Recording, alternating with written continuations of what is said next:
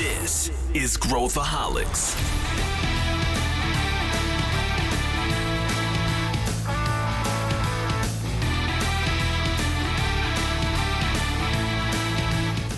Olá, aqui é Pedro Weingärter, eu sou o CEO da ACE e esse é Growthaholics, o podcast para quem adora inovação e empreendedorismo.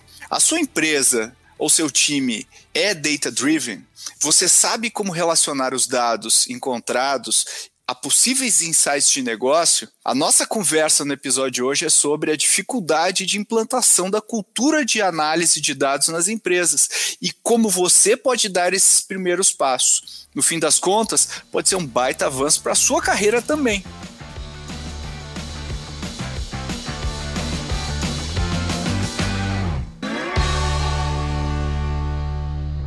Estamos aqui com duas figuras que estão inaugurando sua participação aqui no Growthaholics. Então, duas boas-vindas para Luísa Leite, direto de Porto Alegre. Tudo bem, Lu? Oi, Pedro, tudo bem? Estou muito feliz de estar aqui, ainda mais com vocês dois. Acho que vai ser uma troca super legal. Ô, Lu, conta pra gente o que, que, que você faz na ACE. Eu trabalho com growth no time de marketing, então eu olho muito para dados, é uma realidade que eu vivo todos os dias e eu amo muito, assim. Então a gente tem escalado os nossos canais e olhado para cada canal com muita atenção. Legal. E também estou aqui com Matheus Arruda. Tudo bem, Matheus? Muito bem-vindo aqui ao Growthaholics, também inaugurando a sua participação. Fala, Pedro. Oi, Lu. Tudo bem com vocês? Prazer imenso estar aqui. Sempre acompanho o Growthaholics. Então, tá inaugurando o podcast é uma felicidade muito grande. Legal. O que, que você faz, Matheus, aqui na, na ACE? Perfeito. Eu trabalho no Cortex, então é o braço de consultoria corporativa da ACE, sou consultor de inovação. Então, basicamente, ajudo empresas a inovarem, seja como ou com startups. E dados está no nosso dia a dia, né? Então, a gente tem que trazer esse embasamento para as empresas, embasamento de inovação, é, é super o nosso dia a dia. É, eu, eu acho que esse é um bom ponto aí para a gente começar.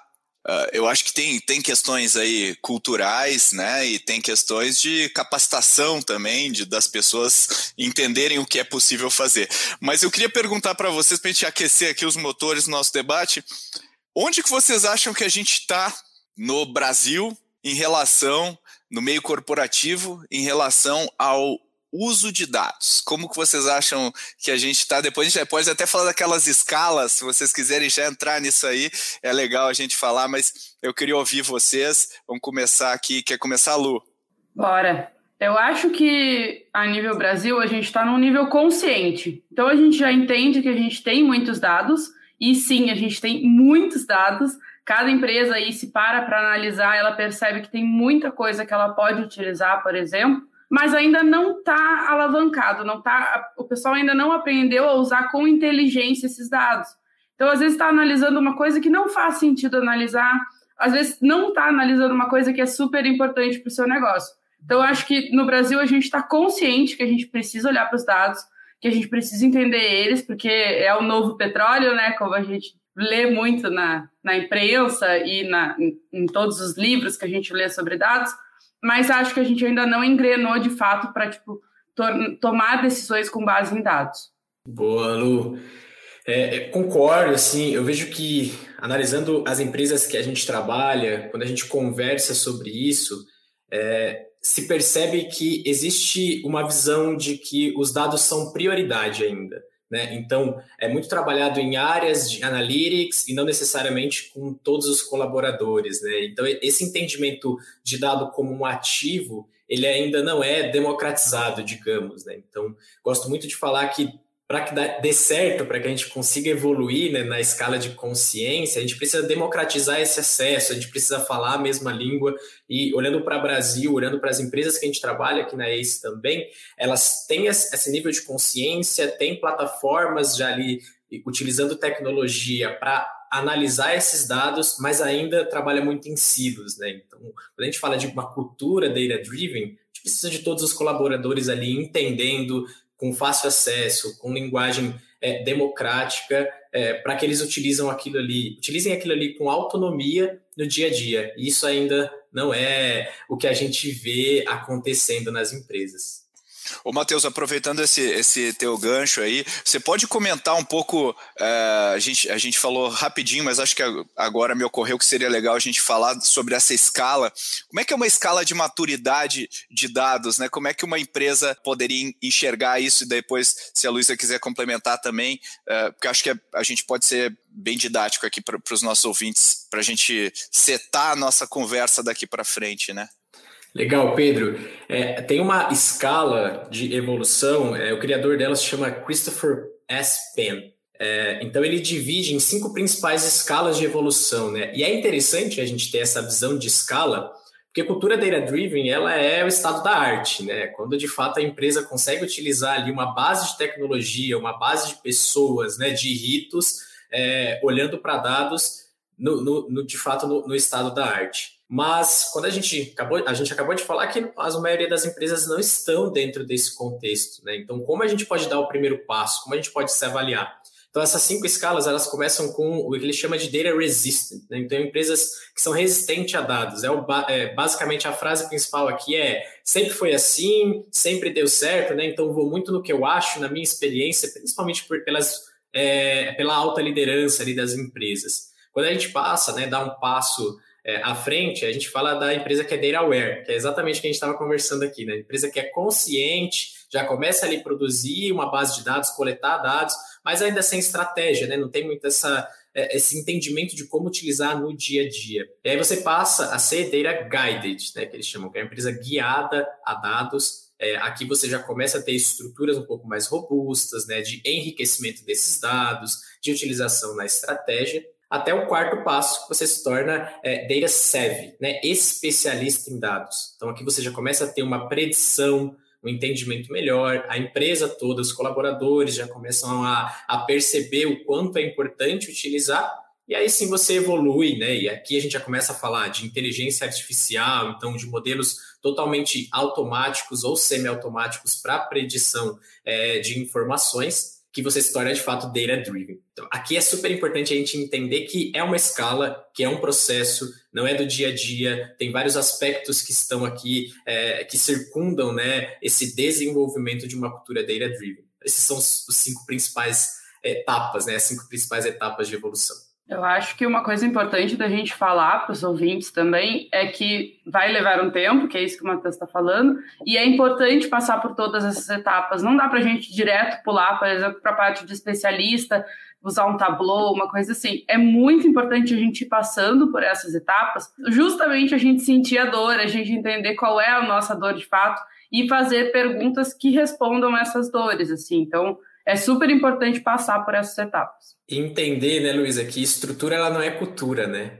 Então, muitas empresas criam ali uma estrutura e, ah, beleza, a gente já está fazendo isso, né? A liderança, ah, contrata um dashboard, uma empresa de dados, cria um dashboard, entrega para o time, mas não está de fato comprometido, né? Então, esse entendimento é super importante. Estrutura, ela é suporte, né? Mas a cultura envolve outros aspectos, né? Dos colaboradores de fato estarem ali engajados e a liderança puxar isso. Então, acho que esse é um fato importante aqui também. Eu, eu me lembro né, da, minha, da minha época de marketing digital, Lu, que eu gostava muito, gosto ainda do, muito do Avinash Kaushik, né? Era, era, é, é, acho que ele é o cara de dados do Google hoje, uh, e ele tem um livro muito legal aí sobre Web Analytics, e ele, ele falava uma, uma coisa mais ou menos assim, né? Ele falava que se eu tenho 100, uh, 100 dólares, ele, uh, para investir em dados, né? da maneira que seja numa empresa, ele investe, ele fala assim, invista 10 dólares desses 100 dólares em ferramenta e 90 dólares desses 100 dólares em, em capacitação, em pessoas. Porque a gente coloca uma, ilus uma ilusão, né? E acho que a gente pode comentar um pouco nisso, que acho que você pincelou, né, também, de que, ah, para resolver esse problema basta eu ter três pontinhos, seja um sistema XYZ, seja uma base de dados assim ou assado, e, e, a gente meio que afasta a solução, a gente transforma o problema numa coisa muito específica, né? Que é se eu tivesse isso, mas se a gente olha uma reunião no dia a dia né, dessa mesma empresa e ver como as decisões são tomadas, a gente vê como existe um gap grande ainda, e mesmo que tiver essas ferramentas, as pessoas não vão conseguir utilizar esses dados. E aí o, o, o Matheus até falou da questão cultural, né, da gente conseguir colocar isso dentro da cultura da empresa.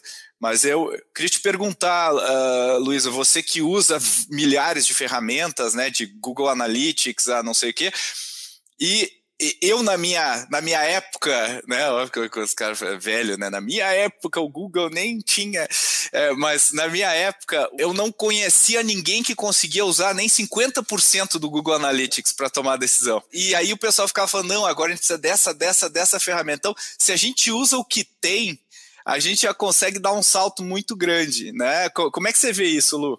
Total, assim, isso não mudou, tá, Pedro? É, eu sei que você já está um pouco mais afastado do marketing, mas não mudou. É, a galera ainda não usa tudo que, tudo que o Analytics tem, que nos proporciona de informação. É, às vezes configura muito mal. Um Analytics mal configurado é um tiro no pé, com certeza. É, eu vejo sim que a gente precisa começar a entender melhor as ferramentas que a gente usa. Eu sou da, da opinião, e aí eu já compartilhei com a Rei, por exemplo, e acho que tu já, tu já pegou um pouco disso, que o Excel resolve. Então não adianta, ai, vamos ter um tablô e aí a gente traz um cientista de dados e não sei o quê. Não, vamos começar ali com um MVPzinho, a gente, né, a gente fala tanto do modo startup de ser, vamos começar com o MVP, vamos coletar esses dados, tentar entender esses dados. Bom, beleza, eu não, eu não consigo me aprofundar totalmente na Analytics. Tudo bem, começa com o básico. O básico já vai te dizer muita coisa e tem muita interpretação que tu consegue tirar dali e tem muito insight que tu consegue tirar dali. Então, eu sempre, sempre que me perguntam sobre ferramentas, eu digo, olha, tu já começou com Excel? Porque o Excel ele vai te salvar, ele vai te ajudar, ele vai te trazer uma visão bonita, né? Que às vezes tem isso, né? Da dashboard ela tem que ser bonita. E se tu faz bem o Excel, tu consegue ter essa visão linda, assim, dos gráficos, do crescimento. Então, a galera tenta pirar muito, assim, né? Não, porque eu vou fazer um Tableau, que eu vou fazer um Power BI, e vai ser assim, assim, assim, assim, e não começa. Porque são ferramentas difíceis, são muito difíceis. Eu estou fazendo um curso da Dojo, que é o Data Driven, e a gente estava vendo sobre Python. E aí, eu acho que foi um momento que todo mundo parou na aula e ficou assim, meu Deus, não, mas peraí, não, mas calma, não, mas só um pouquinho. Foi, foi assim. E é assim, porque não é uma coisa simples. E se a gente está mais para o lado estratégico da coisa, a gente não tem contato com programação. Então, se tem contato, é muito pouco. E aí, quando a gente vai imergir no Python, por exemplo, é um susto, é um, é, é, é um desconforto, na verdade, tão grande que a gente às vezes acaba desistindo. Então, a gente não pode desistir, mas começa da maneira mais simples. Todo mundo sabe usar um Excel. É, e tem muito vídeo, por exemplo, no YouTube que te ensina cada vez mais a usar o Excel. Eu estava vendo esses dias no Reels e tinha uma galera dando dicas de como usar o Excel. Então eu acho que é isso, assim, não, não pira muito, porque senão tu vai te assustar. E aí a gente já fala que o universo dos dados é tão assustador, porque sim, ele é, né? A gente tem muita informação. E aí, se tu começa com uma ferramenta dessa, tu te assusta mais e mais e mais e a coisa não anda. Eu acho que isso é o principal, assim. Legal. Fala, Matheus. É, me lembrou, uh, a Luísa conversando aqui, Pedro, me lembrou de uma teoria, é um livro do Carl Anderson, né? Que acho que é um livro super importante sobre dados, que é o Creating uh, a Data Driven Organization. Uh, e ele, nesse livro, ele fala que existem três principais barreiras para você implementar uma cultura data driven. E uma delas é a barreira cognitiva.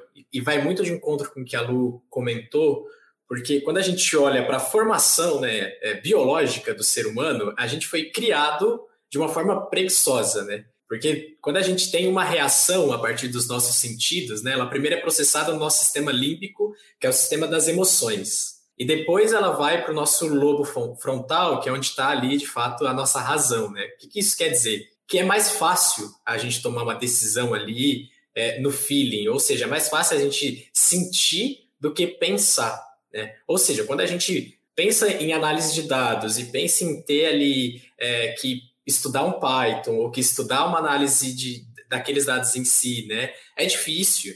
É, então, pensar é difícil, né? Você ser de fato racional, é, isso custa mais energia é, do que você só ir pelo feeling, assim. E aí ele traz as outras duas é, barreiras, que uma é a cultural, que a gente já conversou bastante aqui, né? Então, desde a liderança, que muitas vezes ela é, é empregada, né? Ela é contratada por conta do seu background, por conta das suas experiências, e aí as pessoas esperam que ela tome uma decisão, porque ela está naquela cadeira, ela está naquela posição. E a própria barreira técnica, né? Que é do dado em si qual é a qualidade desse dado que a gente está coletando, né? A, gente está de fato ali é, enriquecendo aquele dado ou são dados soltos, né? Acho que isso é um ponto importante, mas conectou bastante ali com a fala da Lu.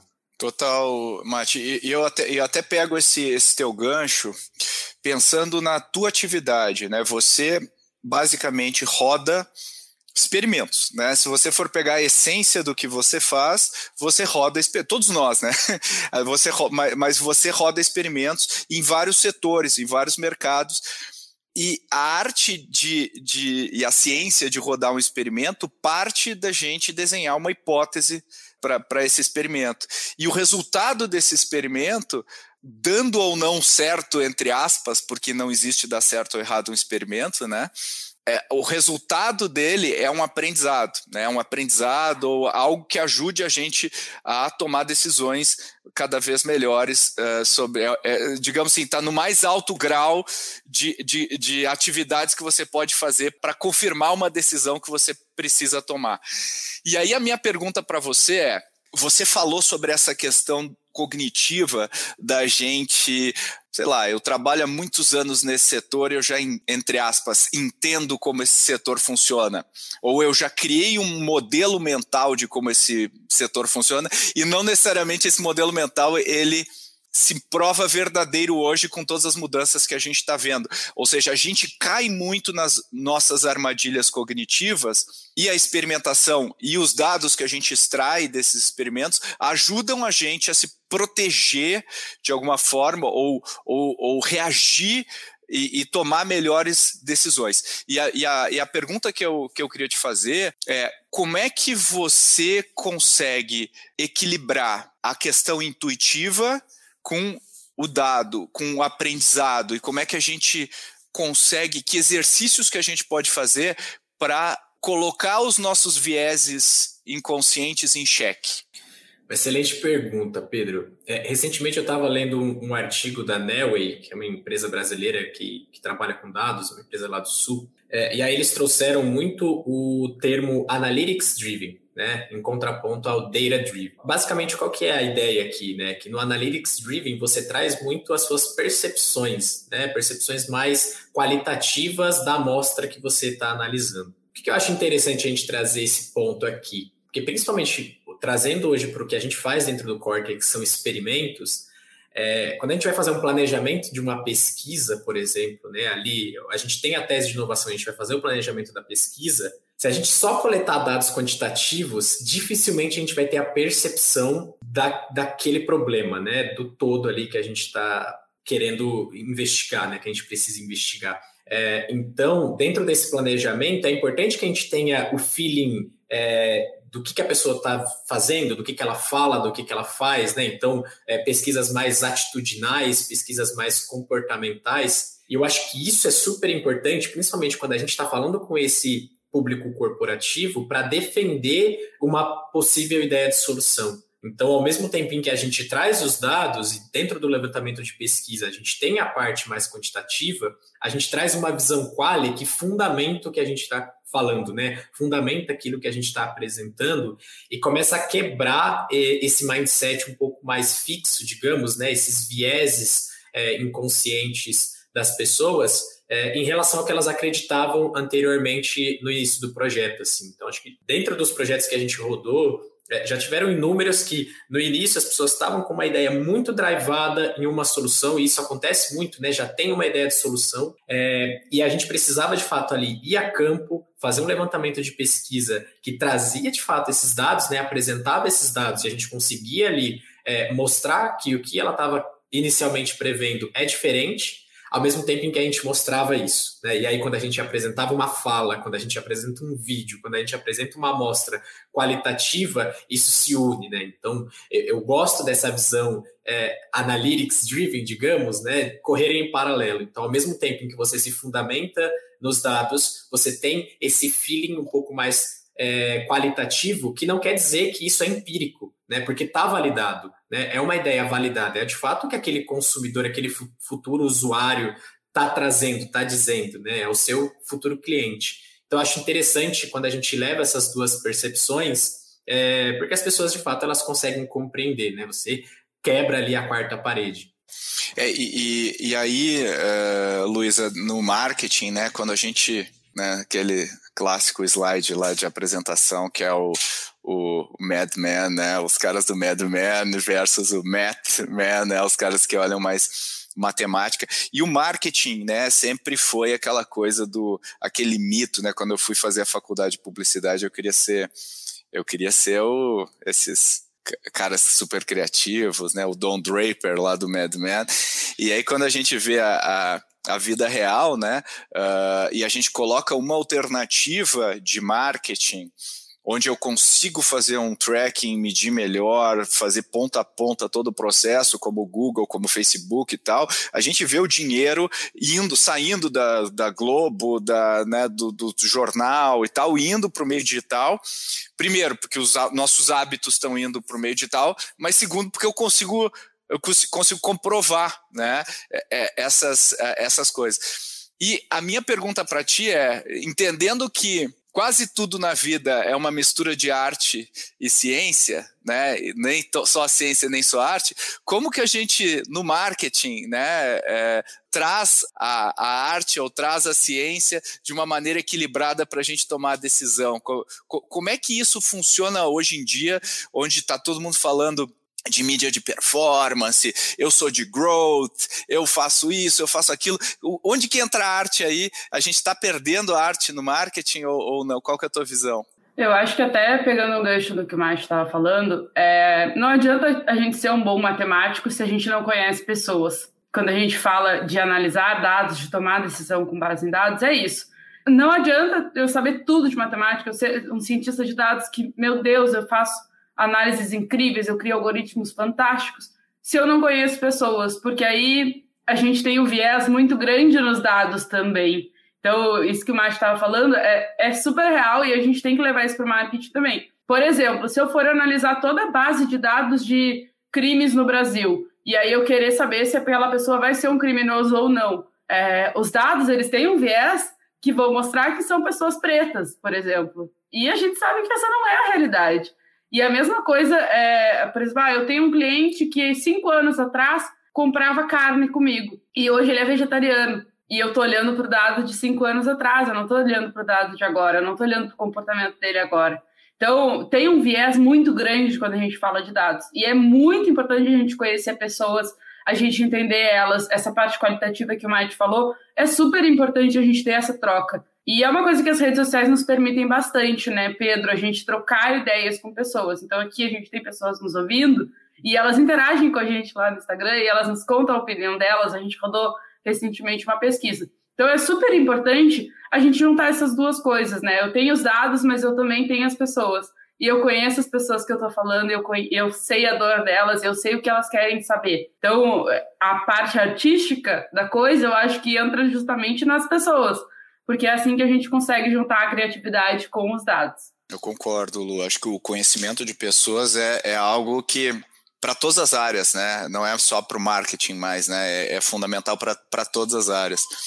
E eu queria explorar com vocês um pouco a, a questão da tomada de decisão e especialmente no meio corporativo. E Mate, você, ah, enfim, já, já passou por várias experiências, mas existe um, um, uma, meio que uma regra de que a pessoa mais bem paga da sala acaba uh, direcionando a tomada de decisão. Né? Quer dizer, eu tenho uma, uma sala, no final do dia a gente discute, discute e fala, legal, mas eu vou nesse caminho porque eu tenho uma intuição, porque, sei lá. É, e aí o que me vem quando a gente pensa nisso é que por mais que a gente coloque dados, por mais que a gente enriqueça né, o, o, todo o kit que eu tenho disponível, no final do dia a liderança precisa mudar a forma de pensar, ou precisa estar mais aberta para mudar de opinião, né? Dados deveriam fazer você mudar de opinião, o que é uma coisa quase como uma heresia uh, nos tempos de hoje das mídias sociais, onde ninguém uh, né, muda nunca de ideia, né?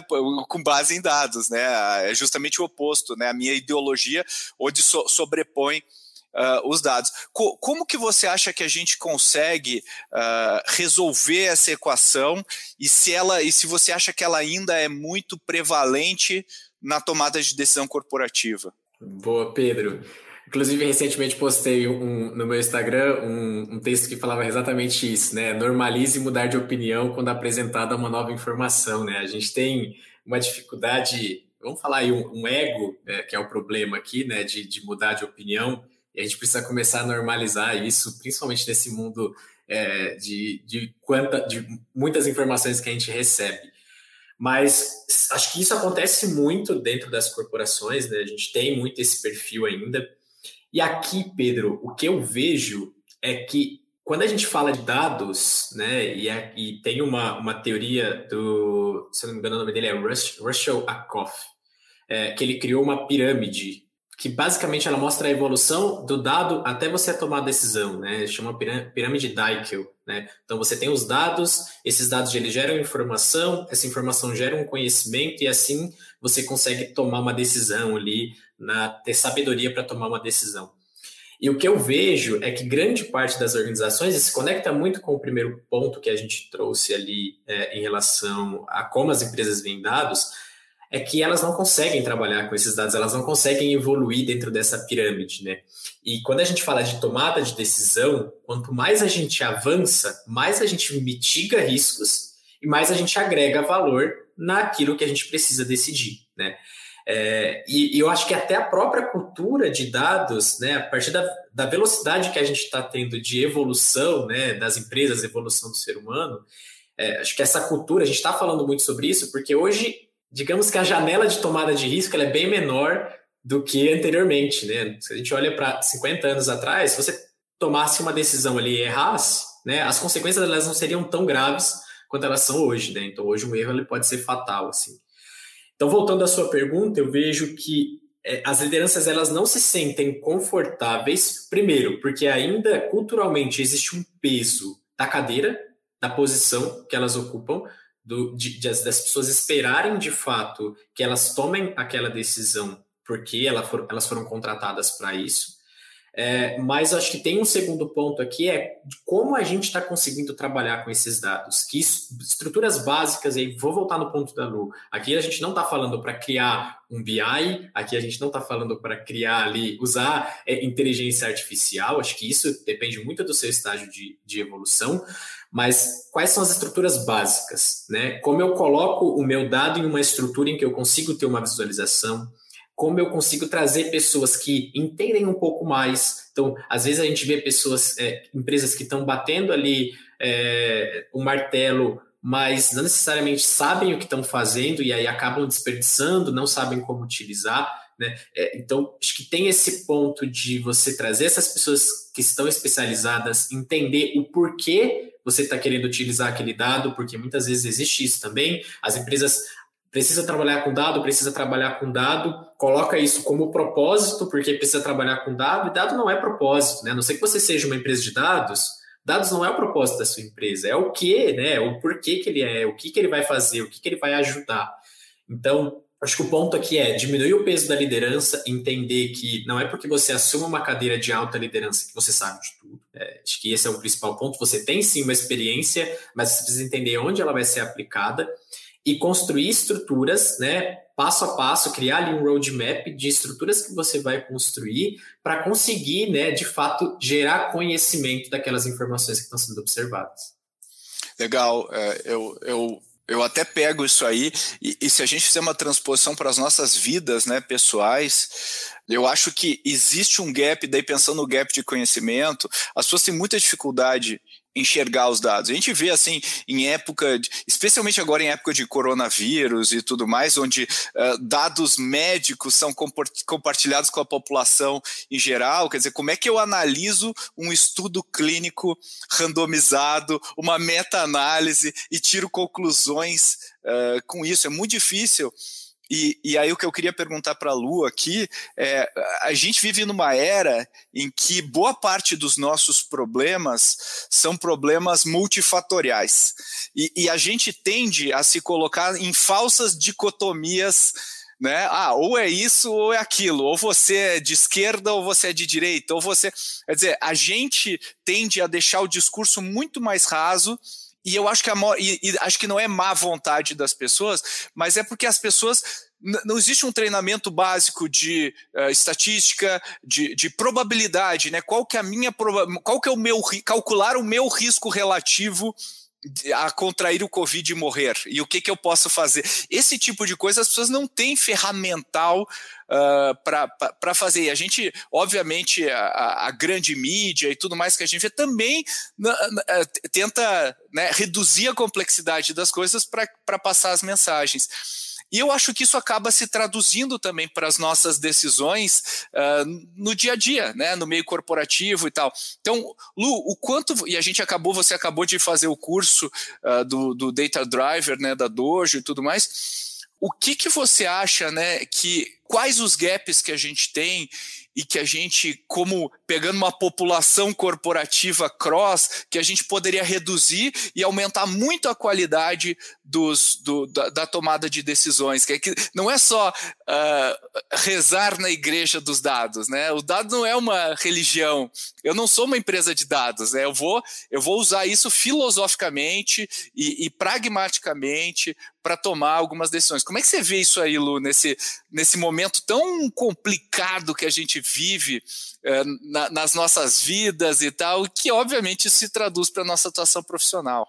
Uh, bom, Pedro, eu falei ali dos matemáticos, né? Que nada adianta a gente ser um matemático se a gente não conhece pessoas. Uh, e eu acho que isso é um gap que está faltando muito no mercado, que a gente tem muitos matemáticos, a gente tem a galera lá que vai montar todo um Power BI, que vai estruturar direitinho, mas a gente não tem a pessoa que vai contar a história dos dados, que vai montar todo o storytelling para a gente entender de fato aquele dado sem um viés.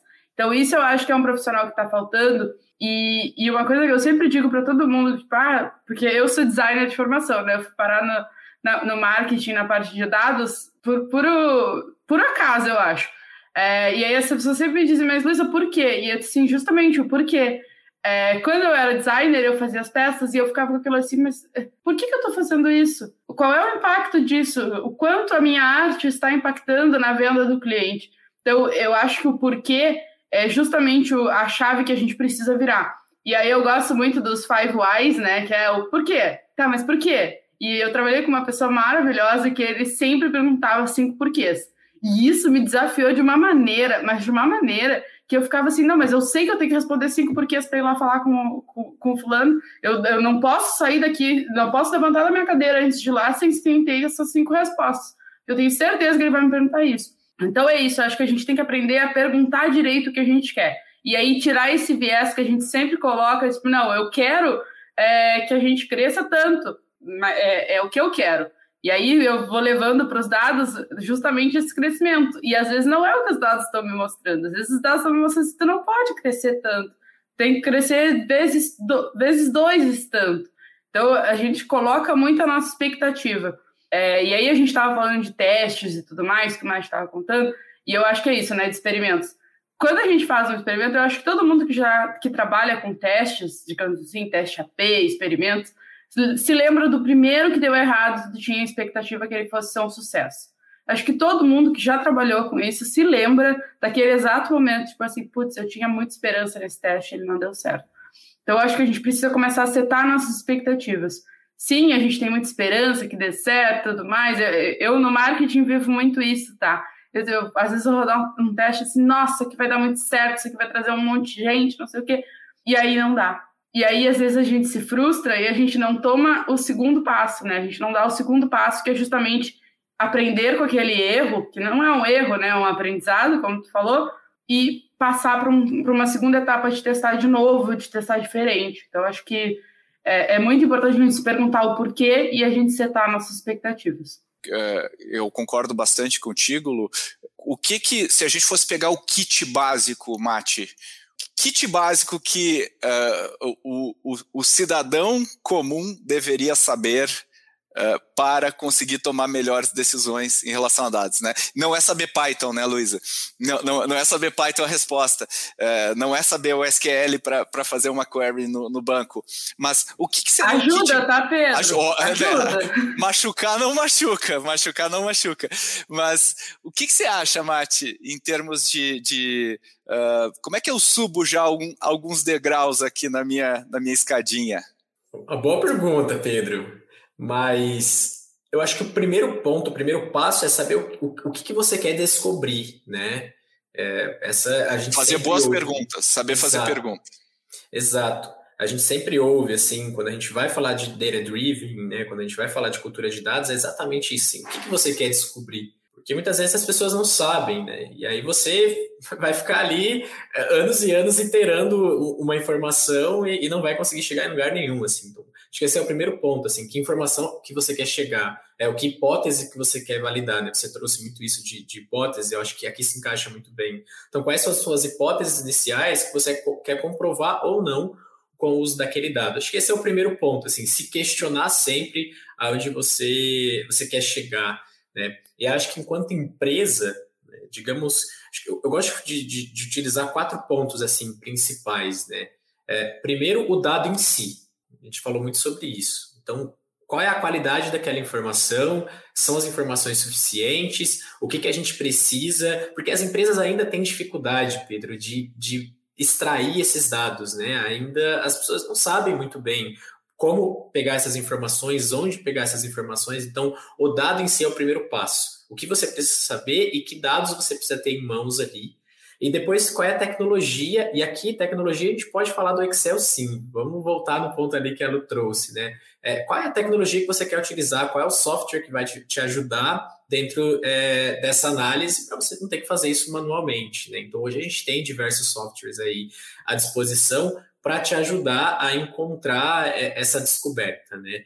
É, e eu gosto da palavra autonomia também, né? Então, eu acho que as pessoas precisam ter autonomias é, precisa ter autonomia para lidar com os dados em si. Né? De novo, a gente está falando de ativos, não de propriedade. Então, por mais que você trabalhe na área de dados, os dados são da empresa.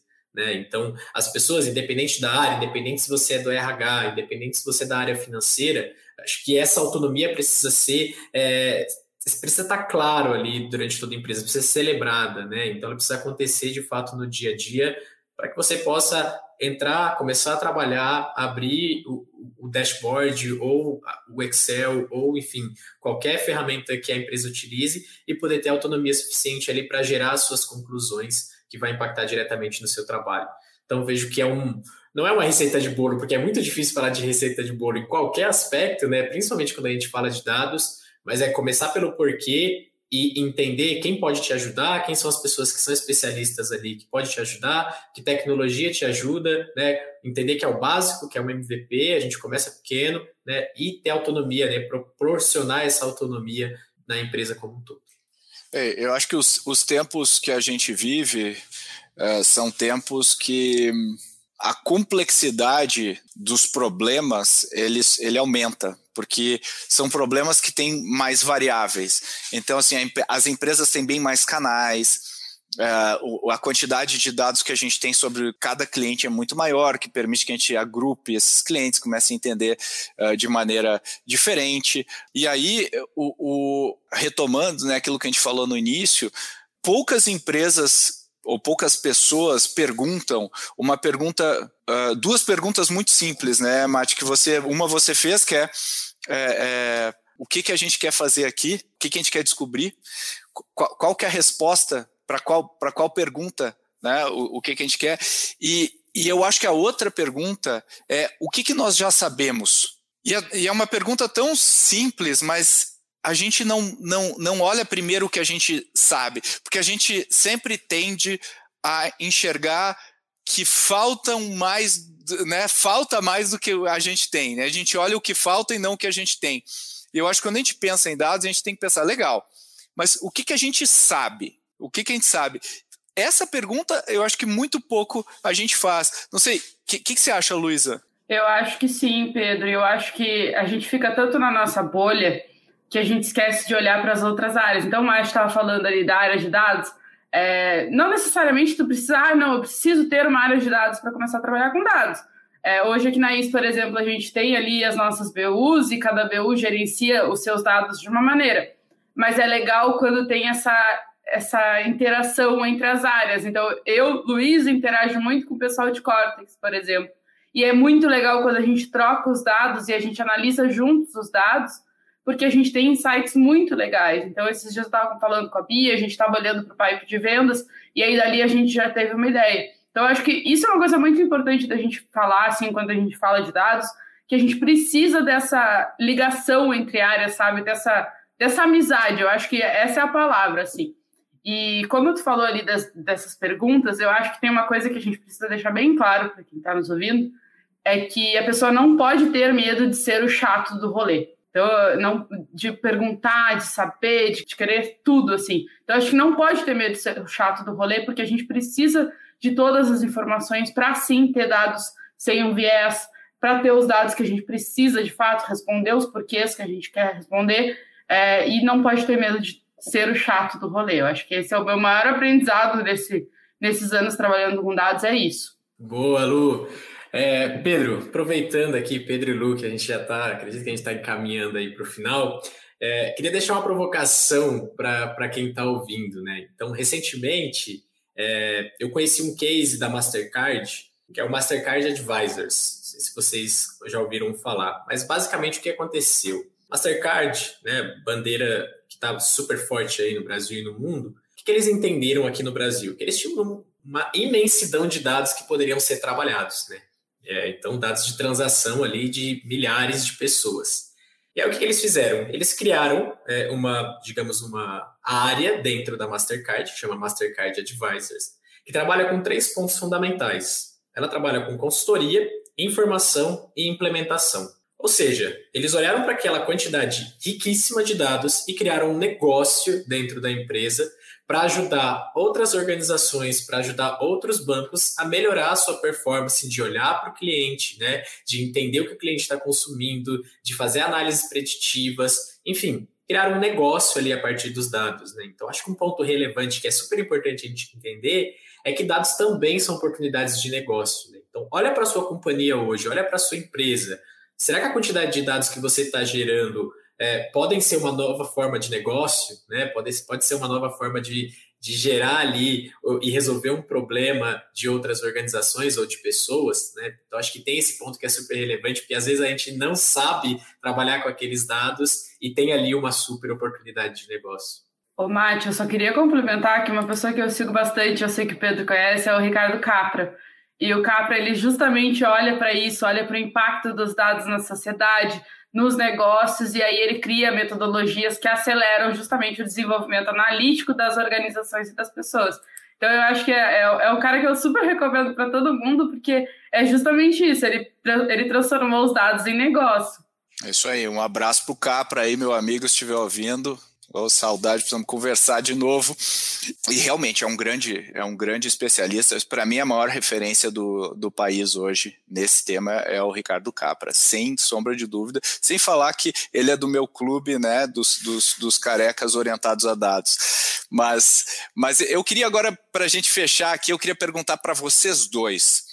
Qual foi a decisão mais data-driven que vocês já tomaram na vida, seja nos negócios, seja em qualquer coisa, mas qual a decisão mais data-driven que eventualmente até contraria a nossa a nossa intuição mais óbvia, o que eu acho que é legal a gente pensar. O que, que, vocês, que, que me dizem? O que, que você diz, Lu? Ah, eu acho que quando a gente trabalha no mundo dos negócios, que a gente olha para os dados, a, a decisão mais difícil sempre é pivotar alguma coisa, né? Então eu já vivi esse, já vivi o pivotar um negócio e primeiro é super difícil a gente chegar ao ponto de sentar e dizer assim, bom, beleza, vamos pivotar. é, e analisar os dados para chegar nessa decisão foi super difícil, assim. Até porque né, é, é, um esforço, a gente sempre acha que vai dar certo daquela maneira, a gente se frustra. Então, eu acho que o, o pivotar um negócio foi o mais difícil que eu já, que eu já vivi com a tomada de decisão com base em dados. É, pivô é muito complicado porque ele mexe muito com a parte emocional, né? De, pô, será que eu tô errando? Né? Você, você se, se critica muito, né, por fazer isso. E você, Mate, o que, que você diz?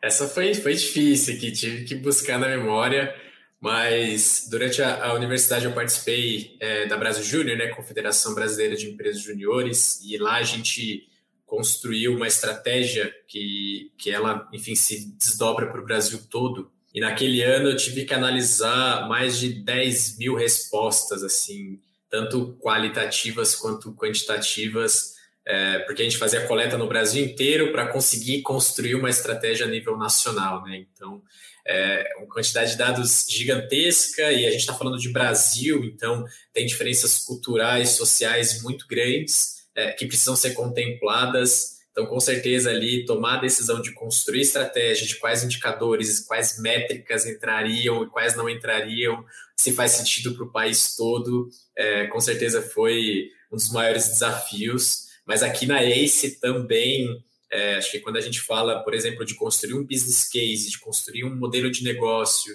fazer projeções financeiras, né? Porque ali você está tomando a decisão de para onde vai esse projeto, né? Para que caminho ele vai seguir. Também são decisões muito difíceis é, de serem tomadas e é constante aqui dentro.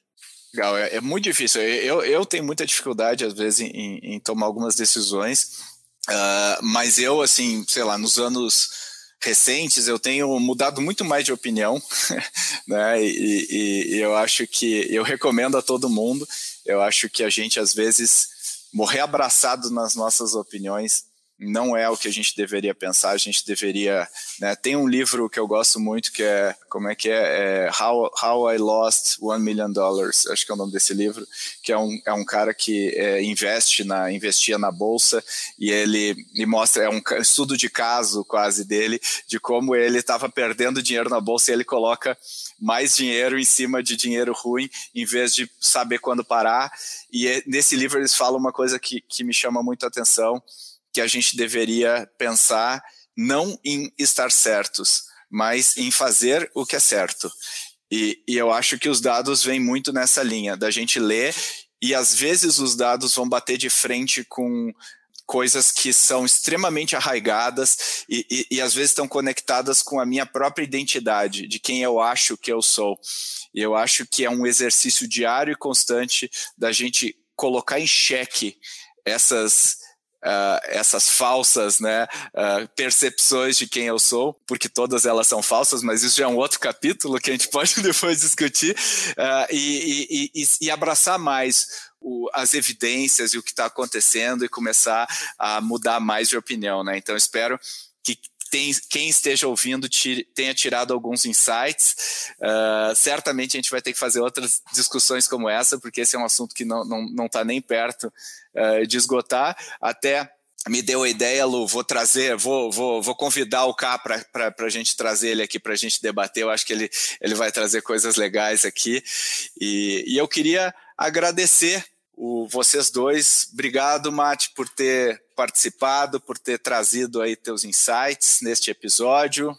Valeu, Pedro. Obrigado muito pelo convite e obrigado a, a quem está quem está ouvindo, né? Esse podcast. Espero que de fato tenha dado vários insights. Legal, e obrigado, Lu, de novo aí pela tua participação. Acho que é, trouxe vários, um olhar muito legal. E, e eu, de novo, a gente vai ter que bater outro papo desse, né, Lu?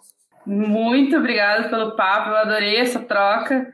É, eu acho que quando a gente fala de dados é isso, é a gente ser apaixonado por dados. Eu acho que isso é uma skill que todo mundo que quer trabalhar com dados precisa desenvolver. Se você quer se aprofundar mais no tema, dá uma passadinha pelo episódio 83 do Growthaholics, onde a gente conta tudo o que você precisa saber para implementar uma área de inovação na sua empresa. Um processo que precisa de uma forte análise de dados para que tudo ocorra nos conformes. Vale a pena também conferir o curso Data Driver da Future Dojo, que eu tenho certeza que você vai aprender muito sobre o tema. Não se esqueça de falar para os seus amigos e amigas sobre o Growthaholics. A gente agradece, não só eu, mas toda a equipe que dá um duro danado para fazer esses episódios para vocês. Então vai lá, compartilha, compartilha agora. Até semana que vem.